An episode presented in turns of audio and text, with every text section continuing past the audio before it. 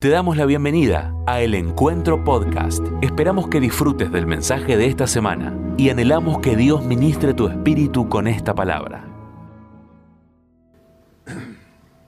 No quiero dejar antes de avanzar de bendecir y, orar por aquellas familias con que ha pasado tanto tiempo. Esta semana me escribía alguien que perdió a un, hijo en la guerra de las Malvinas, ¿no? Y por la lejanía en el tiempo y otras circunstancias a veces no dimensionamos que también ahí se perdieron vidas de jóvenes cristianos que, no tuvieron otra cosa que, ir a pelear a esa guerra absurda. Ayer me preguntaban, tengo mucho rebote, eh, aquí, eh, ayer me preguntaban mis dos nietas mayores sobre la guerra, ¿no? Eh, y si yo iba a ir o no iba a ir a la guerra. Y yo le dije que, Dios se ve que tenía planes conmigo, porque yo fui una de esas dos clases que no hicieron el servicio militar. Eh, creo que lo único bueno que hicieron los militares fue suspender esos dos, años, ¿no? Porque me tocó justo a mí, eh, que pasó de los 18 a los 20 años el servicio militar y esas dos clases fueron salteadas, y ahí estaba yo, ¿no? Eh, y me puse a pensar en eso, ¿no? ¿Qué hubiera pasado, ¿no? Si, hubiera tenido que ir ahí a, esa guerra absurda, pero, pero bendigo a todos aquellos que perdieron seres queridos y que de alguna manera en estas fechas vuelven a recordar esos malos días, ¿no? Eh, a este, este mensaje esta mañana Corazones Sensibles. Y en realidad este título nació justamente de todo lo contrario, ¿no? De algo que estoy percibiendo en este tiempo. Anda, yo te llamo. ¿Eh? Eh, estoy percibiendo, y no, no, no, es ninguna genialidad, ¿no? La dureza de corazón de la sociedad que vivimos, ¿no? Una manera de analizar todo lo que vemos es a través del corazón, ¿no? La Biblia lo, lo pone al corazón como el centro de la vida. Y todas las cosas que, nos duelen, todas las cosas que, vemos que pasan, todas están tenidas de una insensibilidad de corazón. Y la verdad que, es triste ver. A veces la frase más este, eh, usual en este tiempo es, no puedo entender por qué pasa esto, o por qué la gente hace esto, o por qué esta persona hace esto, ¿no? Pero, pero en realidad, y, es más, a veces nosotros los cristianos eh, no queremos decir esa frase porque sabemos por qué es y sabemos lo que dice la Biblia, pero en realidad eh, a veces cuesta entender, ¿no? Desde lo más terrible de la guerra, como cuando vemos un, muchachito pegando un tiro por un celular, ¿no? Que, que yo sé las razones y, he hablado hasta con, algunos de ellos cuando se han entregado a Cristo. Eh, recuerdo una vez un muchacho que entregó un arma aquí en esta iglesia, en los comienzos de esta iglesia, ¿no? Y no se la entregó a este pastor, se la entregó a este pastor con 25 años menos de pastorado y que en su vida había tenido un arma tan cerca, ¿no?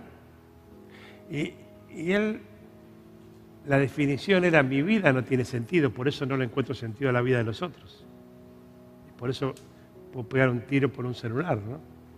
Pero el común denominador de todo este tiempo que nos toca vivir es ese, es la insensibilidad del corazón, corazones duros. Y ahora para que no te relajes tanto, quiero agregar que también abundan muchos corazones duros en la casa de Dios, en las iglesias no con la misma dureza de lo que te estoy relatando, pero sí con distintas clases de, endurecimiento, ¿no?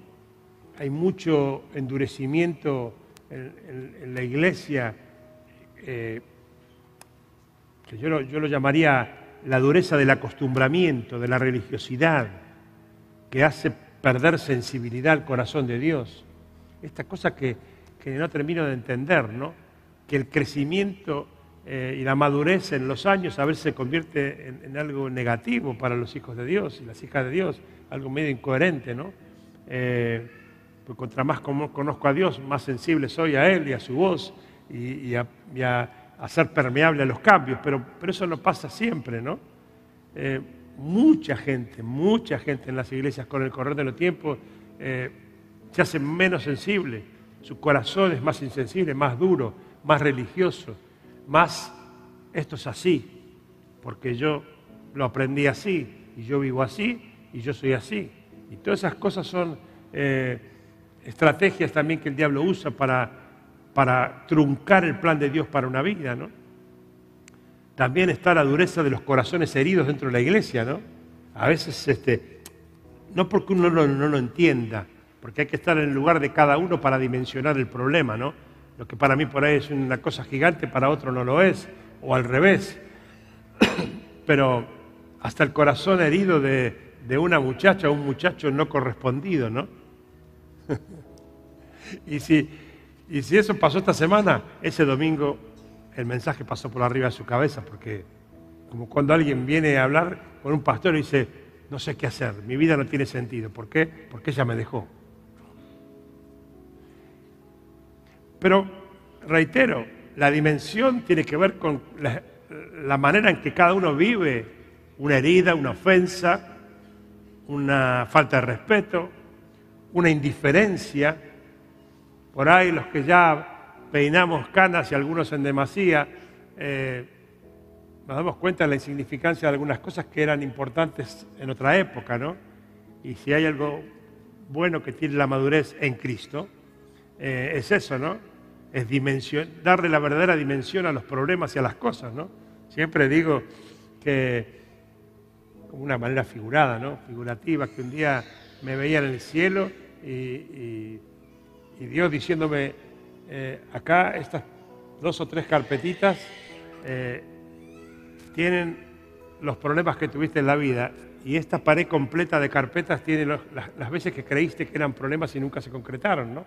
Porque el ser humano tiende a crearse el problema antes que el problema sea real, ¿no? Yo lo hice infinidad de veces. Ahora aconsejo a, los demás, ¿no? Y a mis hijos y, a la gente cercana. Digo, pero para, para, todavía no es un problema. Puede ser un problema, pero no lo es todavía. Así que esperemos a que sea un problema para, para eh, mortificarnos, ¿no? Eh, pero todas esas cosas endurecen el corazón. Y lo que no, no vemos espiritualmente y no dimensionamos es que la dureza del corazón, sea por el motivo que sea, convierte nuestro lugar de sembrado de Dios en una tierra insensible, en una tierra que, no está preparada para lo que Dios quiere dar. Eh, muchas veces me pregunto, después de, tanta impartición y tanta palabra de Dios que, tenemos la gracia de recibir domingo tras domingo en esta casa, y, veo problemas de personas, y, y, yo a veces digo, esto, esto se resolvió en la palabra que Dios trajo a través de tal pastor con tal cosa, ¿no? Y, siempre me pregunto eso, ¿no? O, analizo esas cosas, ¿no? Y llego a la conclusión, porque la Biblia le da tanta trascendencia al corazón, a tal punto que dice que de ahí nace la vida, que, y dice que por sobre todo lo que hay que cuidar, que cuidar el corazón. Entonces ahí llego a la conclusión. Vieron que muchas veces yo les digo a ustedes que la diferencia no está acá arriba, sino ahí abajo y no lo digo con una frase para quedar bien, lo que marca la diferencia de una palabra, de un mensaje, de una canción, de una frase, de un momento, es el receptor, no el comunicador. No sé si te pasó alguna vez, hay veces que vos estás sentado ahí, escuchás un mensaje y decís, qué plomo este mensaje. Y viene otro y dice, la palabra de Dios hoy cambió mi vida para siempre. Usted te decís, ¿qué, ¿qué no habré entendido yo, no? Y por ahí no es que no entendiste, sino que tu corazón no estaba sensible a recibir la semilla que Dios quería sembrar. Y creo que ahí radica una gran parte de los problemas de nuestra vida, ¿no?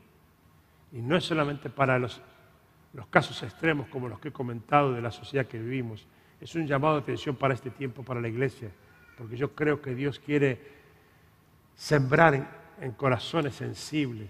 Creo que Dios está buscando gente que deje de, ocupar el lugar de su corazón con otras cuestiones por más que sean importantes para uno, para darle protagonismo absoluto de nuestro corazón a Dios, porque encima, además, como si fuera poco, Él dice que luego se resolverán los demás temas, ¿no? Lo leemos, lo entendemos, eh, que Él sabe de qué cosas tenemos necesidad y todo eso, pero en la práctica muchas cosas ocupan el lugar que Dios quiere ocupar en nuestro corazón y eso hace que nuestro corazón se insensibilice. Y de todo este análisis es que surgió el título, eh, que una clave para estos tiempos es tener un corazón sensible. Porque aprendí algo. Dios se encarga de lo imposible, pero está esperando que yo haga lo posible. Lo imposible es lo sobrenatural, lo que escapa a mi naturaleza humana, pero preparar una buena tierra en un corazón para que Dios siempre, eso es posible. Y eso me toca a mí.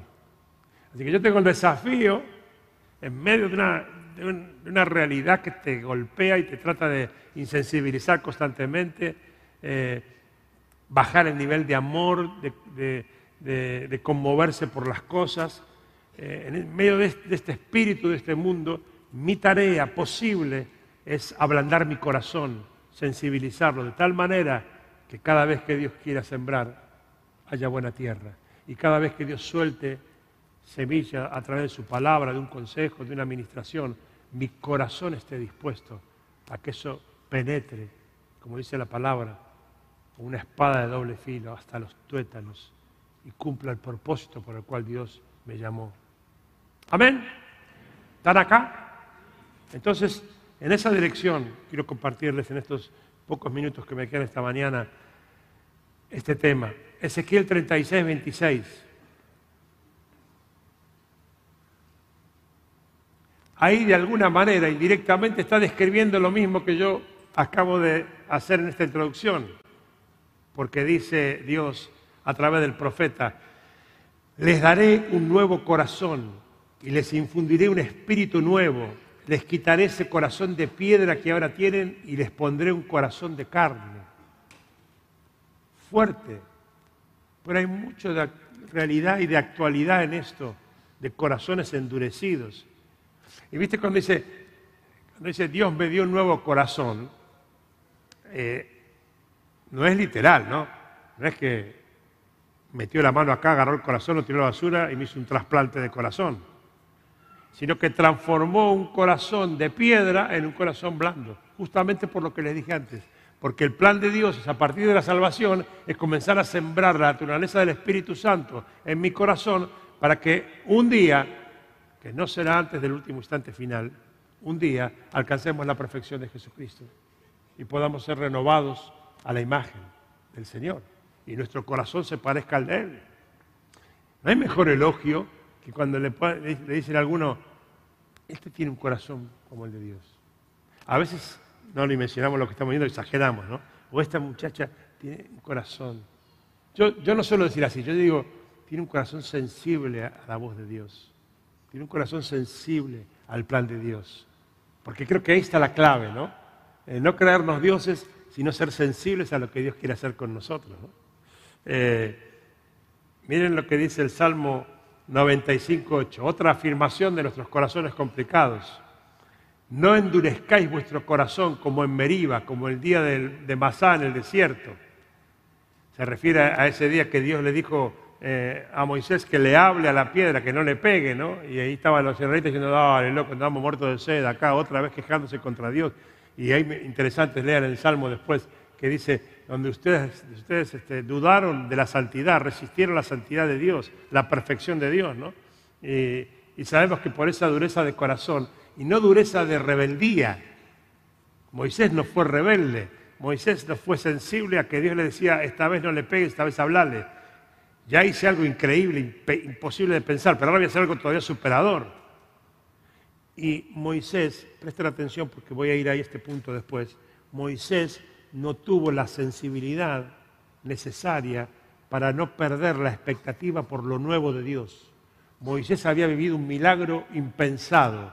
Moisés había eh, escuchado al Espíritu diciendo, golpeale a esta roca que va a salir agua para darle tomar. Una locura. Pero lo hizo y salió el agua. Y luego no tuvo la sensibilidad, y no lo estoy juzgando porque yo ni sé si lo hubiera pegado la primera vez, pero no tuvo la sensibilidad, porque la sensibilidad tiene una expectativa constante de que si Dios lo hizo, Dios lo hará. Y si hizo esto, lo va a hacer mayor, porque es de gloria en gloria, de victoria en victoria, de triunfo en triunfo. Y esa insensibilidad le hizo hacer lo que hizo y pagar las consecuencias. Dice, no endurezcan su corazón a lo que Dios quiere hacer. Y el primer pasaje que leímos de Ezequiel dice, cambiaré su corazón de piedra y les pondré un corazón de carne. Y yo creo que este es un tiempo donde Dios está buscando corazones sensibles a su voz y a su trato, porque hay mucha insensibilidad en el espíritu de este mundo. Y creo que hay una palabra específica para la iglesia sobre la insensibilidad y sobre las cosas que te afectan, por más que sean importantes para vos, y que están haciendo tu corazón insensible a la voz de Dios. O escuchás igual a Dios cuando estás enojado que cuando estás en paz. No, no. O escuchás igual a Dios cuando tenés una herida de alguien que te lastimó a cuando estás todo bien con los que te rodean. No, no. Una de las estrategias más exitosas del diablo es endurecer corazones. Cuando el diablo estratégicamente se da cuenta de que vos ya estás plantado en la iglesia, y hablo espiritualmente hablando, ya estás plantada en la iglesia y no, no te puede correr de la iglesia, él no pierde tiempo, es una estratega espectacular. Y le dice a sus muchachos, los moños, le dice, no, no, no, para, no, se va a ir de la iglesia. Y entonces, ¿qué hacemos? ¿La perdemos? No, no la pierdas. Vamos ahora con el corazón. Vamos a insensibilizar el corazón. Vamos a buscar personas que todavía estén bajo nuestro dominio para afectarlos, para que su corazón se endurezca. Vamos a buscar circunstancias de que están todavía bajo nuestro dominio para afectarla, para que su corazón se endurezca ya que no podemos sacarla, vamos a endurecer su corazón para que la siembra no pueda avanzar, para que el plan de Dios no pueda avanzar. Es una estrategia eficaz, tremenda del diablo dentro de la iglesia y sobre todo con los que tienen bastante tiempo en la, en la vida cristiana. Cuando nos enojamos, cuando nos hieren, cuando algo no sale bien, nuestro corazón es como un acto reflejo, automáticamente se endurece y Dios no puede guiar nuestros pasos con un corazón endurecido. Muchas veces el proceso ese de endurecimiento eh, comienza con, con el dolor de alguna herida del corazón que algo o alguien provocó. Pero muchas veces luego esa tristeza comienza a endurecer más nuestro corazón y nuestra mente se asocia a esa dureza y nuestra mente comienza a procesar el dolor por esa circunstancia o por esa persona, convirtiéndolo en un enojo, eh, a veces hasta en rencor, inclusive a veces hasta en un sentimiento de venganza. No de venganza como en las películas que le voy a crear un puñal en la espalda, pero, pero sí, ya me la va a pagar. El enojo es un veneno que me tomo yo y no quien me lastimó.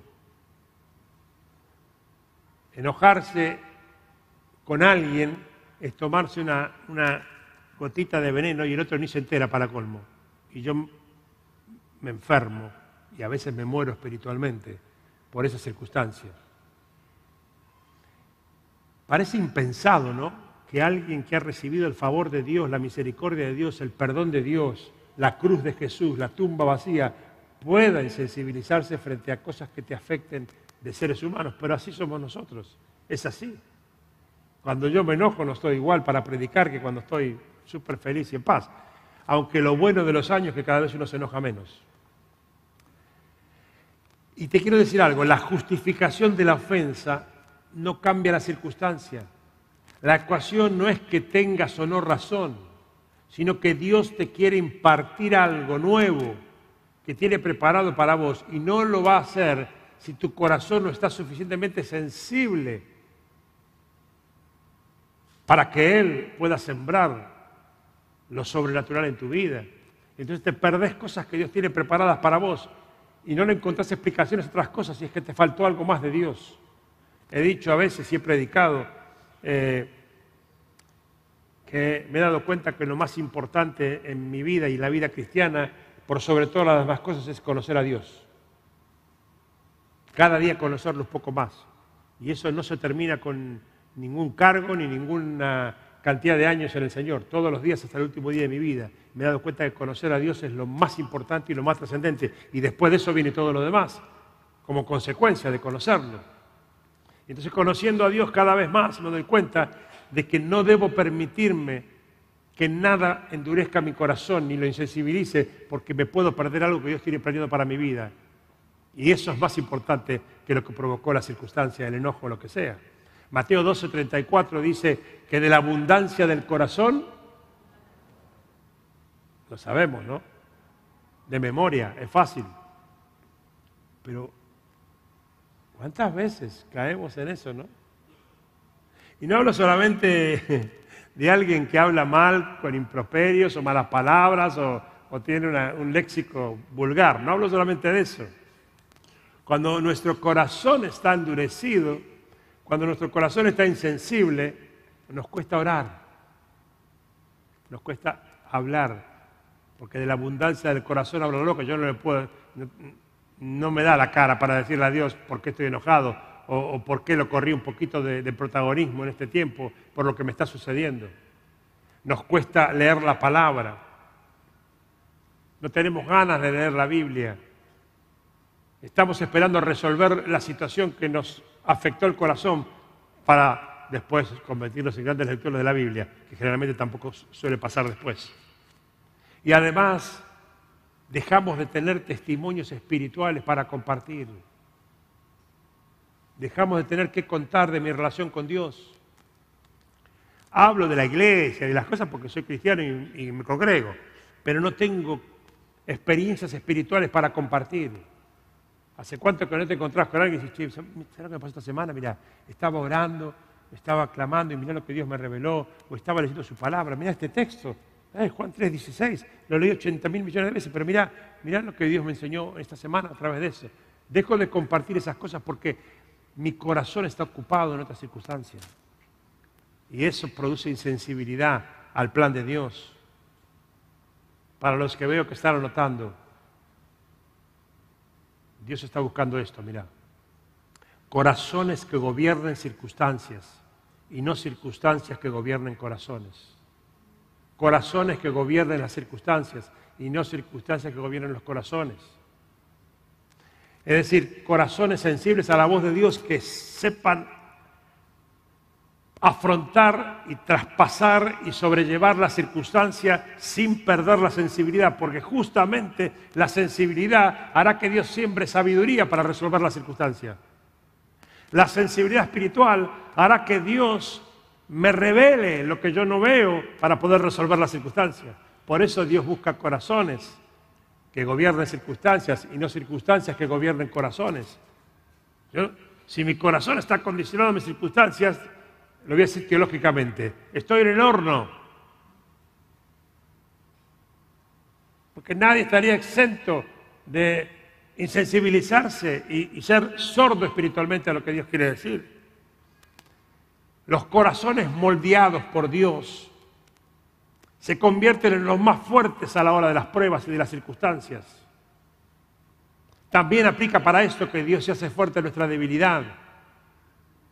Porque cuando yo vivo la circunstancia que me afecta o la persona que me afecta o lo que sea que afecte mi corazón y en vez de endurecerlo, en vez de insensibilizarlo, en vez de tomarme una pausa en mi vida espiritual, yo al contrario profundizo mi sensibilidad espiritual buscando más de Dios, seguramente me haré mucho más fuerte para enfrentar esa circunstancia y me afectará mucho menos.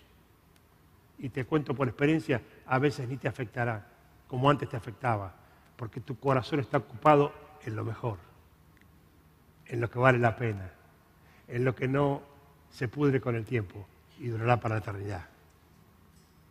¿Está conmigo? Dice el Proverbios 4:23. ¿Qué dice? Por sobre todas. Vamos a decirlo juntos. Vamos. Por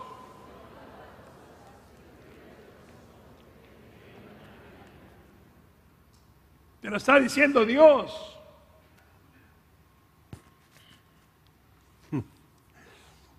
No es absoluto lo que voy a decir, pero es bastante general. Tu problema está en tu corazón. No, no, pero pará, el problema mío es económico. Está en tu corazón. Absolutamente es económico, está en tu corazón. Te dije que el problema que tenemos cuando le pedimos a Dios que, a Dios que prospere nuestra economía es que Dios sabe qué vamos a hacer con esa plata después. Ese es el principal problema. Si yo no supiera lo que vamos a hacer, nos daría toda la plata que, que le pedimos. Pero el problema es que sabe lo que vamos a hacer con esa plata. Tu problema está en tu corazón. Porque si tu corazón se predispone a recibir la siembra de Dios, en esa siembra habrá salida para cualquier circunstancia, porque Dios nunca falla. Por eso tu problema y mi problema están en nuestro corazón. El Señor dice, cuida tu corazón. Y déjeme parafrasear.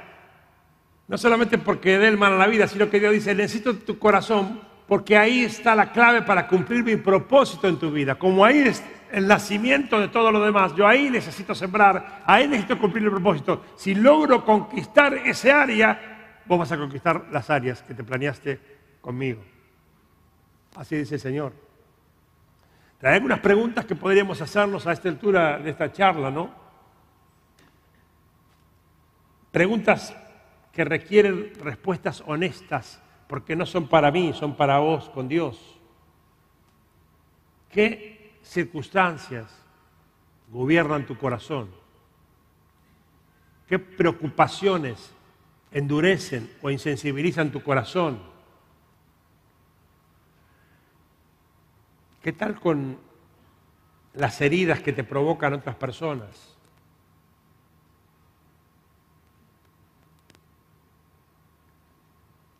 El compañero que nos llega, o viceversa.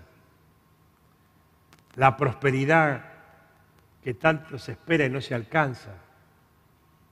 Esas oraciones que se estiran en el tiempo sin respuesta o tal vez tu propia realidad está gobernando tu corazón. Y no se trata de que conozcamos tu realidad y digamos es lógico, porque no cambiaría la ecuación.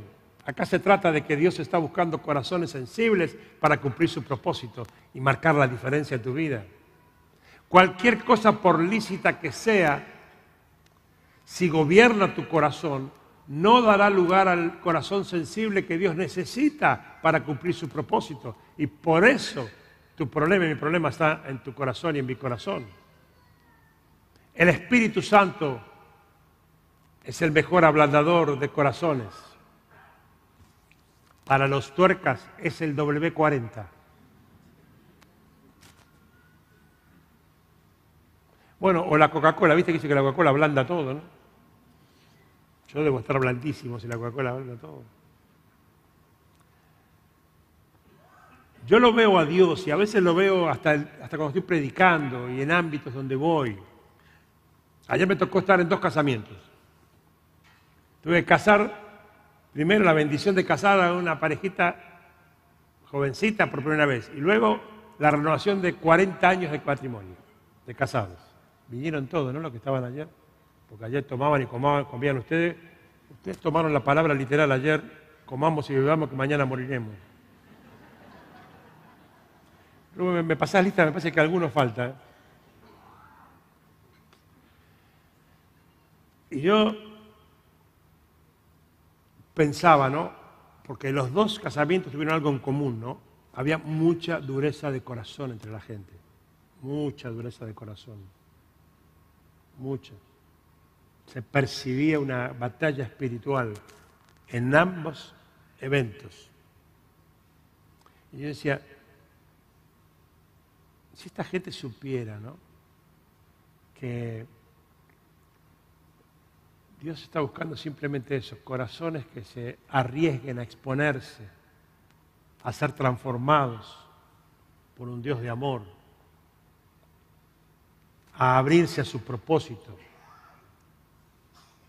y no lo que el ser humano a veces quiere hacer, que es adaptar a Dios a su corazón. Los jóvenes, y ni te cuento, las jóvenes, cuando están orando por un candidato. Son las reinas de la espiritualidad. Dialogan con Dios como nunca.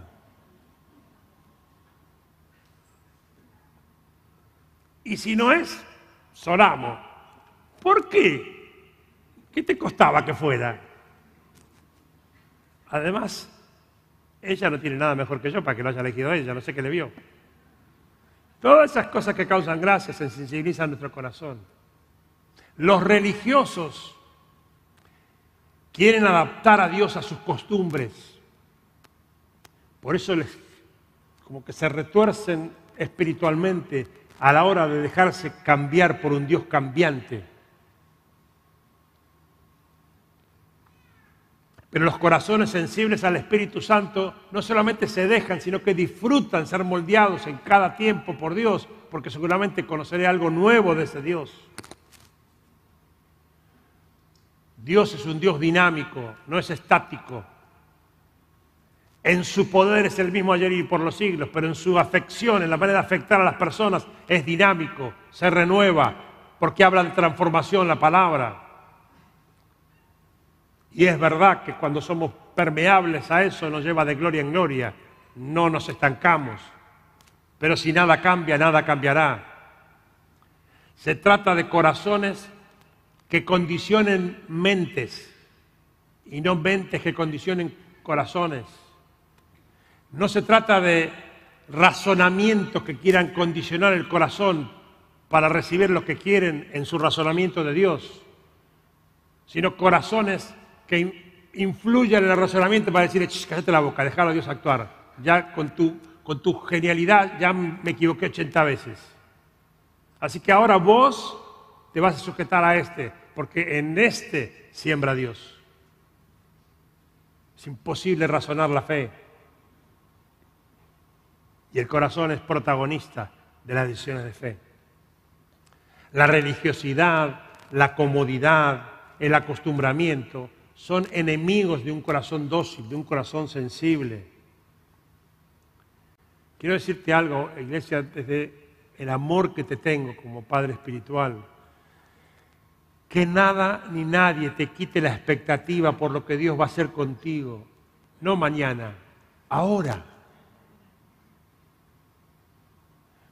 Hubo una época de mi vida, felizmente pasada, donde yo me perdido la expectativa por lo que Dios podía hacer conmigo.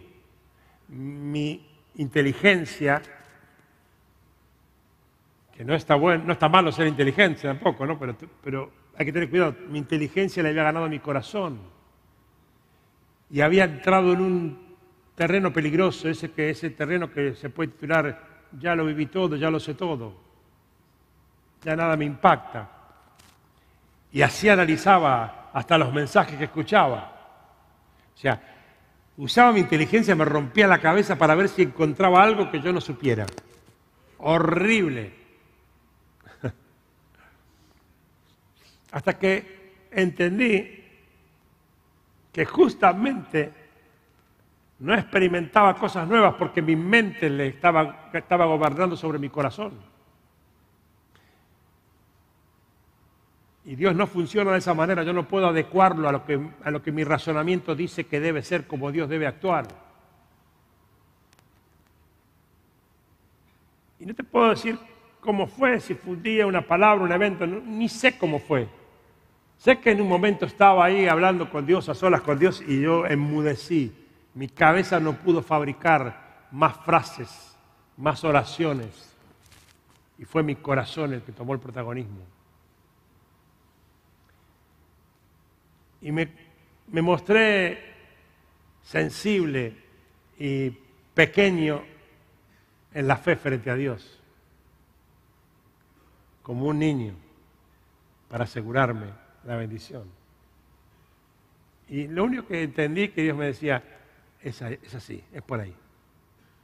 Yo te di la inteligencia para otras cosas, pero no para que gobierne tu corazón, y para que le diga a tu corazón lo que quieres que yo haga. Yo necesito que tu corazón haga callar tu razonamiento cuando yo estoy hablando con Él.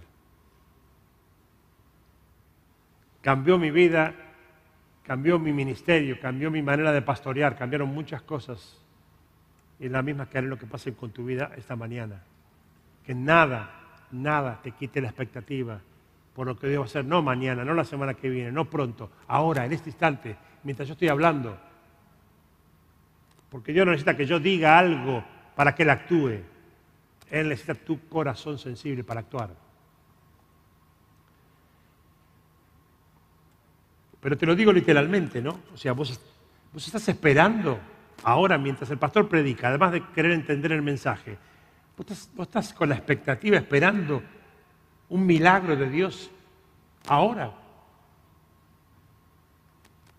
Porque si no lo esperás, y te habla alguien que no lo esperaba, ¿eh? o sea, no te hablo como superado, sino como experimentado.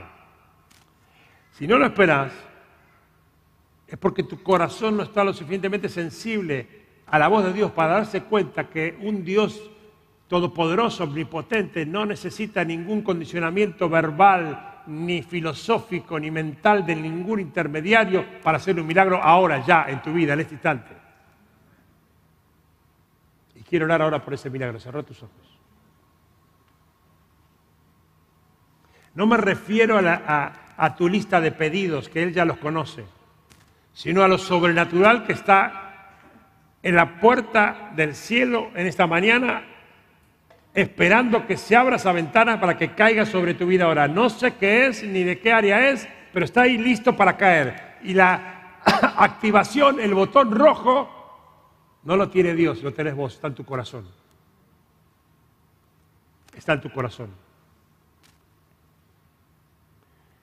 Y ahora en el nombre de Jesús, en el nombre del poder que resucitó a Jesucristo de los muertos, Dios te conceda el milagro que se está activando por tu corazón.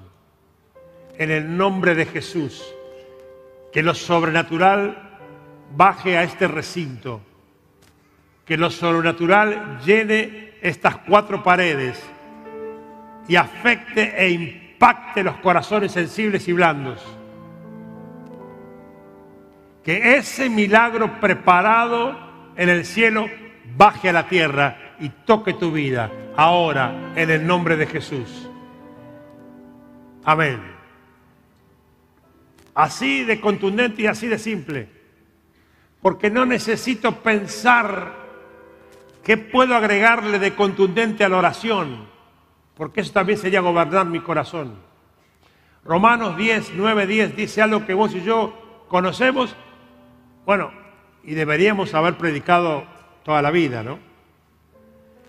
que si confiesas con tu boca que Jesús es el Señor y crees en tu corazón que Dios lo levantó entre los muertos, serás salvo. Por eso acá hubo tres personas confesando con su boca que Jesucristo es el Señor de su vida.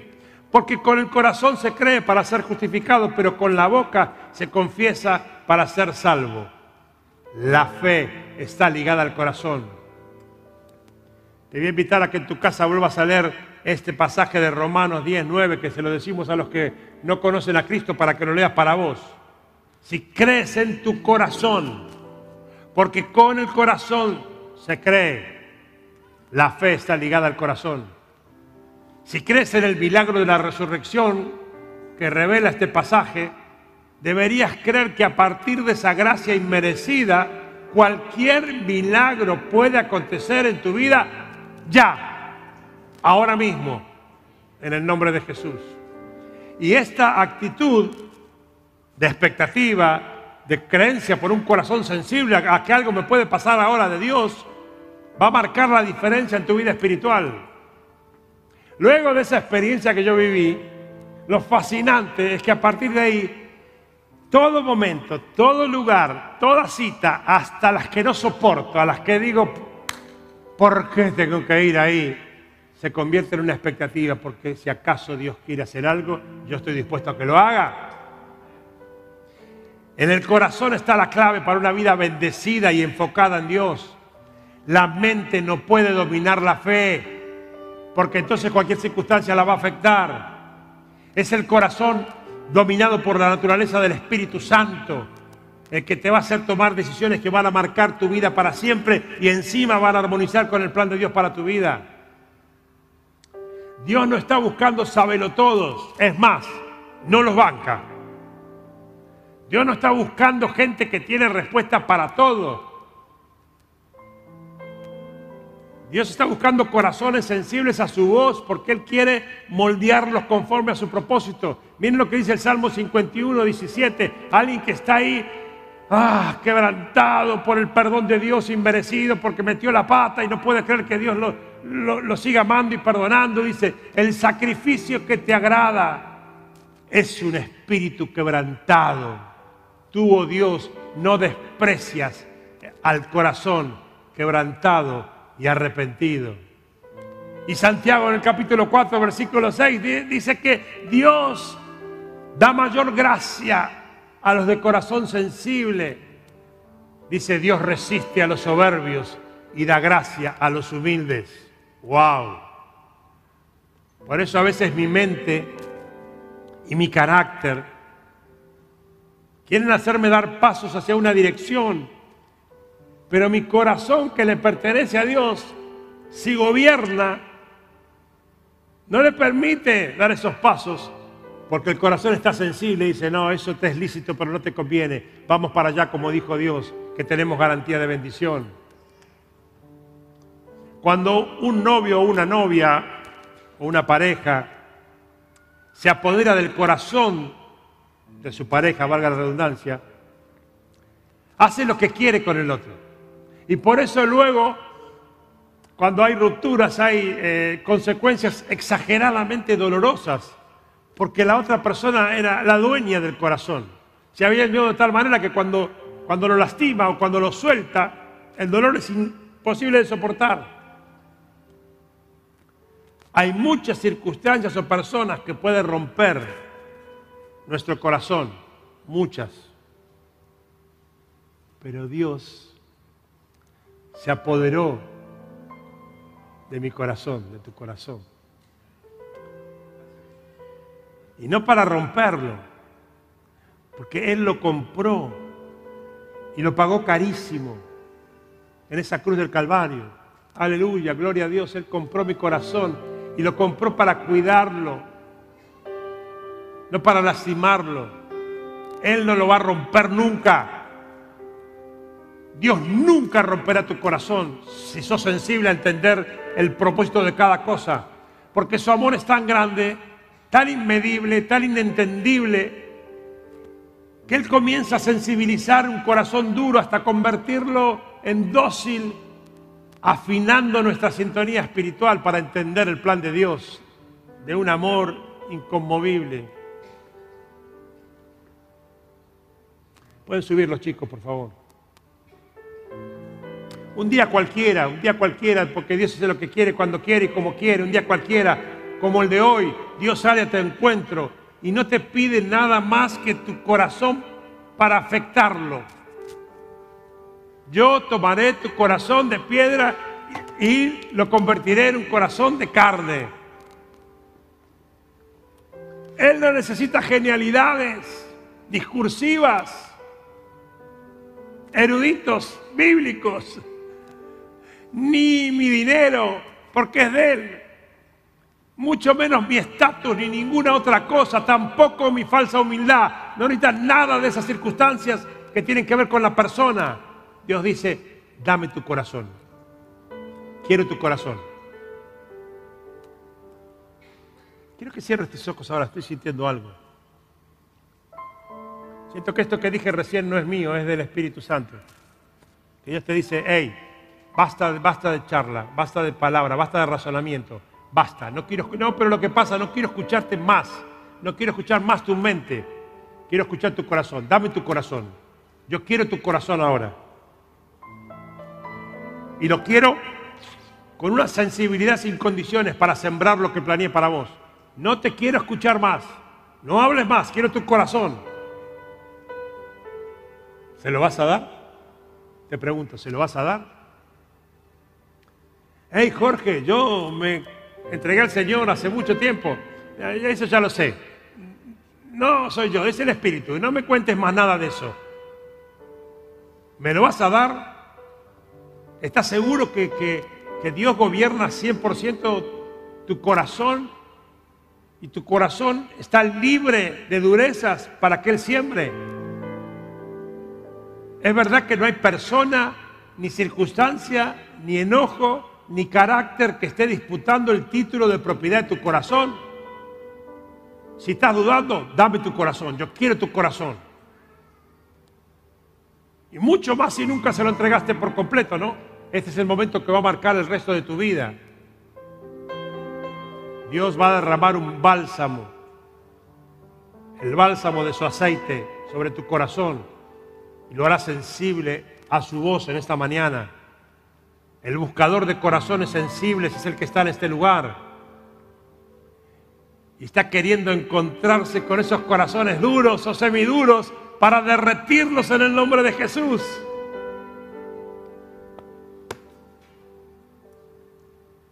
Dame tu corazón. Dame tu corazón, dice el Señor. Y como no quiero que mi mente gobierne mi corazón, ahora te digo así directamente, si vos reconoces que tu corazón necesita un toque de Dios para dejar durezas y ser sensible a su voz, ponete de pie en el lugar donde estás y decirle, te entrego mi corazón, está duro, mi corazón está duro, te pido perdón, mi corazón está duro. Reconozco que mi corazón no está sensible para que vos puedas llevarme a una nueva dimensión. Oh. Oh.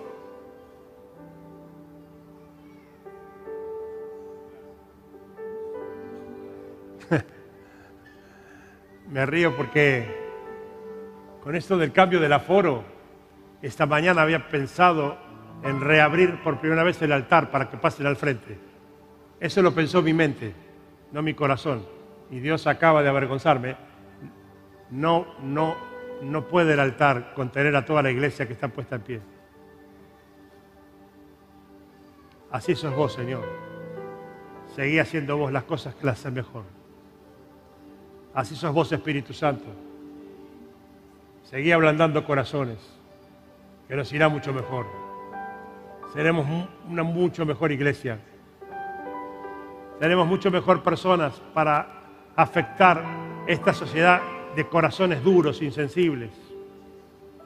Seremos lo que parecemos perdedores porque no reaccionamos, pero es al revés, estamos reaccionando a la voz del Espíritu Santo que dice, déjame a mí, déjame a mí. Vos escuchame y déjame a mí.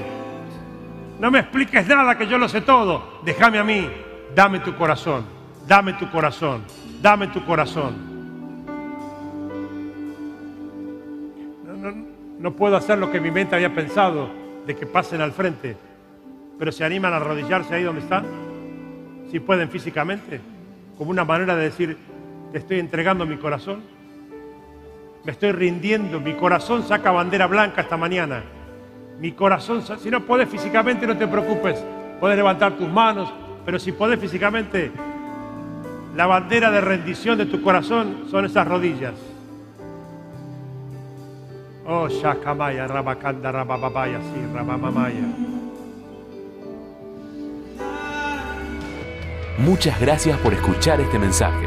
Es nuestra oración que el Espíritu obre en tu vida a través de esta palabra y pueda ser un canal de bendición con otros. Te invitamos a suscribirte y compartir estos mensajes. Para más información, visita nuestra web www.iglesiaelencuentro.org.ar.